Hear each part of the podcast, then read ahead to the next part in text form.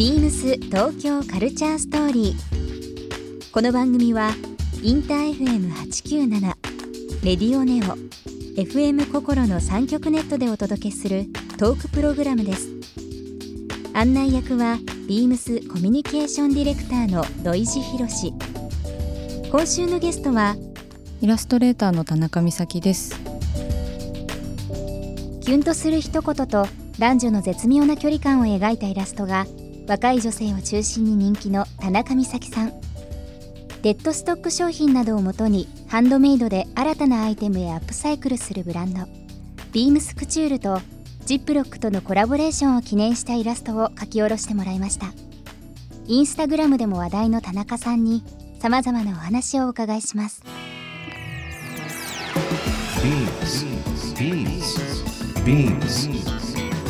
Beams. Culture Story. Beams Tokyo Culture Story. This program is brought to you by Beams. Beams ありとあらゆるものをミックスして自分たちらしく楽しむ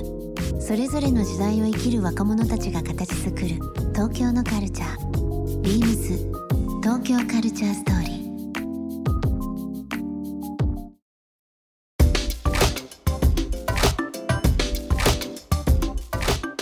中さんで1992年の生まれで、まだまだお若いですけどアンケートの中にですね松本隆さんのはい。歌荒井由実さんの歌が好きというのはあるんですけど、まあ、世代的には本当に、ね、ご両親の世代ではないですけど、そういう昔の歌謡曲とか、はい。ま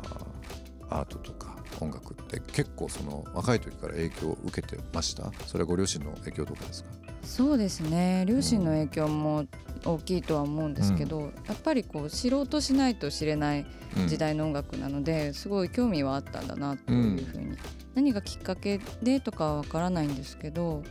なんか共通点といえばこう情景が浮かぶというのが、あの歌を聴いて情景がすごい浮かぶ人たちだなと私が好きなのは。で独特ですよね。どの世代にもね響きますしね。はい。うん。なんかユーミンさんのこの歌を聴くと海が浮かぶわとかそういうのに浸るのがすごい好きなのでなんか私のイラストもそういう効果が出せればいいなと思って日頃も描いてますね。同じくあのアンケートの中にですね家の中にある宝物って何ですかっていうふうなことを伺ってる時に、永井博さんイラストレーターの永井博さんと、えーまあサインっていうふうにあるんですけど、はい、ビームスもう10年以上永井博さんとあの広告作ってるんですよ。あそうなんですね。はい、ビームスが例えば海辺とかはい湖とか、まあそれこそ山の上とかに、えー例えば店舗を持った時どういったものができるかなっていうのを永井さんと話しながら、はいそれをいわゆる広告として雑誌広告とか屋外広告とかやってるんですけど、なんかまた何週かして永井さんのあの作っていうのがまたこう若い人とかにもフィットしたりだとか、そうですね。年配の人。お忙しそうですもんね。ねこの間一緒にあの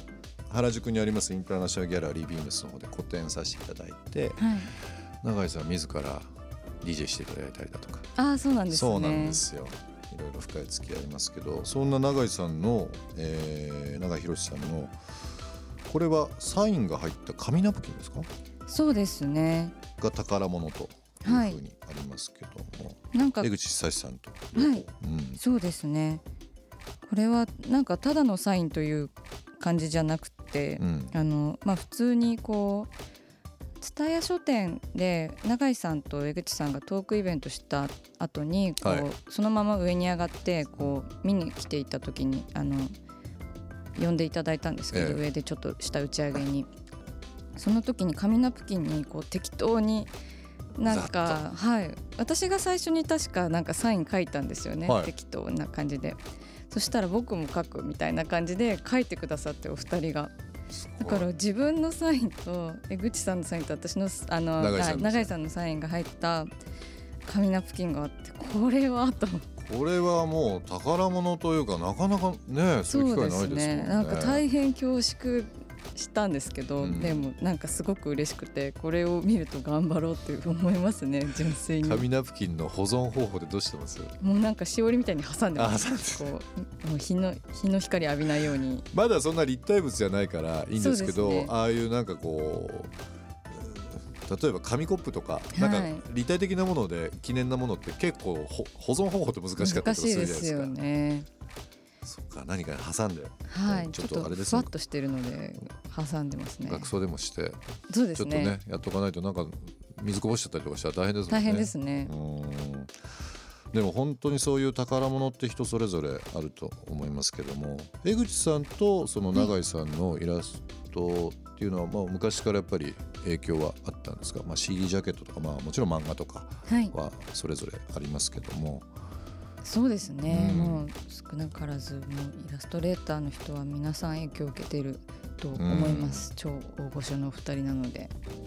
あのイラストレーターという、まあ、はい、今結構いろいろ職業としてね、あの、はい、活躍の場っていうのはあると思うんですけど、うん当時、まあ、学生当時なのか分かりませんけどいつ頃からこういった職に就きたいとかこういったことで自分を表現したいというふうに思われたんですか？そうですね、うん、昔から本当に勉強のできない子で私は。すごい勉強嫌いとかじゃないあの大嫌いでした、うん、大嫌いで本当に数学で0点取ったことありますし教科書の片隅にじゃあずっと絵を描いてるタイプそうですね。描いてるタイプで授業中もずっと絵描いてると、あの勉強してる風に見えて怒られなかったんですよね、寝てるよりはねそうなんですよ、ね、手動かしてる方がね。やってる風だから先生も怒るに怒れず、そのまま来てしまった大学まで来てしまったような子なので、あの絵以外の仕事はあんまり考えていなくて、で、まあ、就活もせず、あの大学卒業後フリーランスですね、うん、とはいえ大学卒業後すぐ熊本に移っちゃったんですけど。えっ、とそれ何年前の話になりますかね？それはえっ、ー、と大学を卒業したてなので今が25歳で3年前ぐらいですかね、うん、はい。3年ぐらい前、はい、きっかけなんかありました？熊本って。あ当時一緒に暮らしてた人が熊本に転勤だったのでまああの行っただけなんですけど、うん、まあどこでもできる職業っていうのがあんまりないと思うので、世の中に。それをまあ利用させてもらいつつなんか自分自身もそういうフットワークの軽さっていうのはいつも大事にしたいなと思っているんで。熊本での生活は何年、はい、3年？23年でし2年ぐらいで、ね、2年ぐらいでした、はい、今振り返るとその2年っていうのは自分の中では、まあ、作に生きるっていうか、うんうん、は置いといたとしてもなんかこう、自分の人生に何かこう、うん、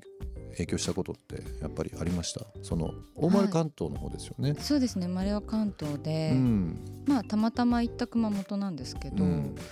そうですね。2年間のうちに熊本の震災を経験しまして、はい、私の地区もかなり大変だったんですけど、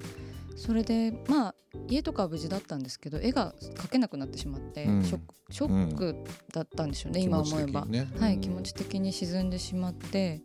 しかもその当時東京でグループ展に誘われていて、はい、その時に書かなければいけなかったあのテーマがディスコだったんですよ。気持ち的にそこまで。ディスコ、うん、書けないと思って、うん、ディスコ書けないってなってたんですけどまあなんか熊本のちょっと危ないんですけどその瓦礫で危ないんですけど夜の街をこう無駄に散歩したりとかして、うんうん、あのそれがすごいあの無駄なことって何もないみたいなことを言う方が結構いらっしゃるんですけど私はあの無駄なことって世の中にすごいたくさんあるんだなとあの地震の時にすごく思ったんですよね、うん、イラストもそうだし、はい、洋服だってこんなにたくさんはいらないし、うん、デザイン性とかもこういざとなったら必要がなくなってしまうなと思って絶望してたんですけどでもその夜中に危なくちょっとボロボロの街を散歩することによってなんか無駄なものが必要な時っていうのがあるんだと思って。無駄なものか、うん、はい。なんか無駄なものを愛する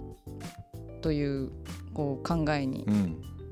なんか変換しました、ね、なるほどね、うん、なのでこう自分が絵を描く意味っていうのもそこで見出したというかあのイラストを続けていく自信にはなりましたねそこで。ビームス東京カルチャーストーリー番組では皆様からのメッセージをお待ちしています。メールアドレスは beams897 アットマークインター FM.jp